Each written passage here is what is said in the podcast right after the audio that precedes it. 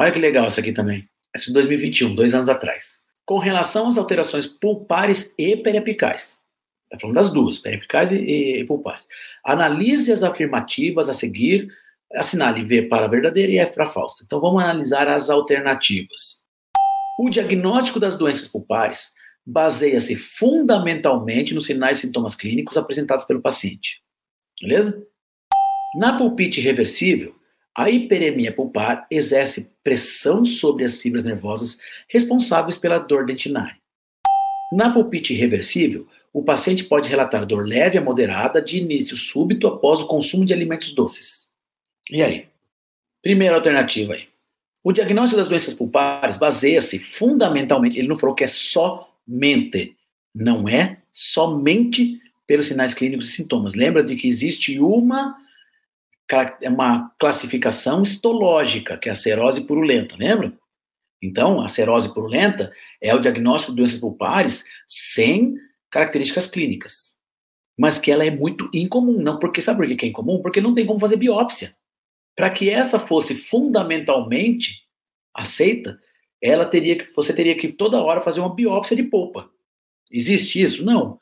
Então, o diagnóstico das doenças da polpa baseiam-se fundamentalmente em sinais clínicos e sintomas, edema, dor, tudo mais, apresentados pelo paciente. Então, essa aqui está muito verdadeira, muito. Legal? É a segunda sentença aqui, né? Na pulpite reversível, a hiperemia, ó, reversível, hiperemia, exerce pressão sobre as fibras nervosas responsáveis pela dor dentinária. Não tem edema, não tem vasodilatação, a pressão sobre as fibras nervosas causa também dor né, dentinária. Fica hipersensível. Essa, essa frase ela está relacionada à hipersensibilidade.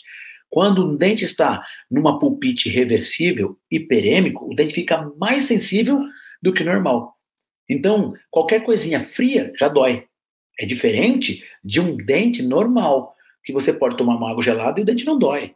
Legal? Então, essa aqui também está verdadeira. Na pulpite reversível, o paciente pode relatar. Tá vendo que ele sempre coloca assim, ó? Pode relatar? Ele não coloca sempre relata. Tá certíssimo isso. Pode relatar dor leve a moderada, de início súbito, após consumo de alimentos doces, provocada. Existe essa alternativa? V, V, V, tá aqui, ó, letra B. Legal? Então, vamos começar a pensar um pouquinho e analisar, até mesmo, muitas coisas a gente até avalia pelo bom senso, né, gente? Se você entende o processo que está acontecendo, pelo bom senso você já sabe o que, ele está falando.